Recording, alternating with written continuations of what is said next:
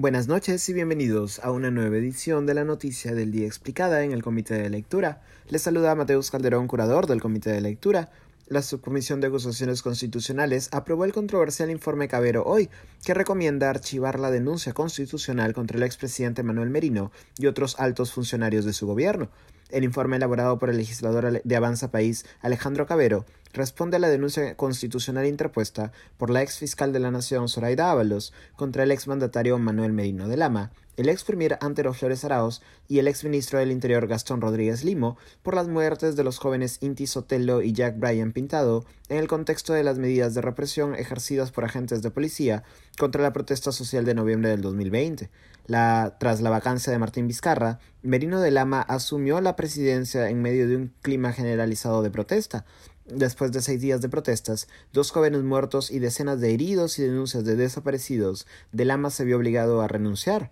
Lo que está en juego en la denuncia es la responsabilidad de los altos funcionarios en las medidas de represión. Según la denuncia del entonces fiscal Zoraida Ábalos, Merino de Lama, Flores Araos y Rodríguez Limao incurrieron en presunto delito de homicidio, lesiones graves y lesiones leves por, cito, omisión impropia.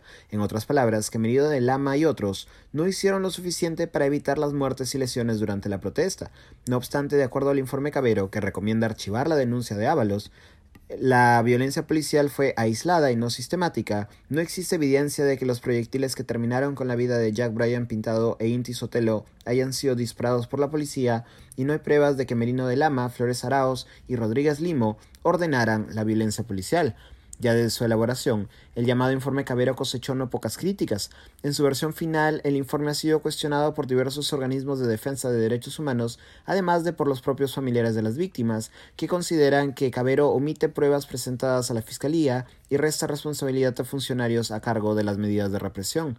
Portales de investigación como Ojo Público o Salud con Lupa han elaborado largos reportes en los que ponen de manifiesto que el informe Cabero, cito, contradice evidencias de violencia policial, Hoy el informe fue aprobado con siete votos a favor, siete votos en contra y el voto dirimente de la presidenta de la subcomisión, Rocío Torres, de la bancada de Alianza para el Progreso.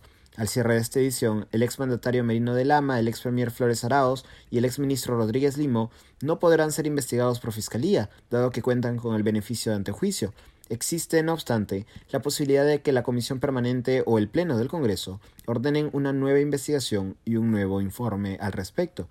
Eso ha sido todo por hoy. Volveremos el lunes con más información. Se despide Mateus Calderón. Conmigo será hasta el domingo en Comité de Domingo. Nos vemos.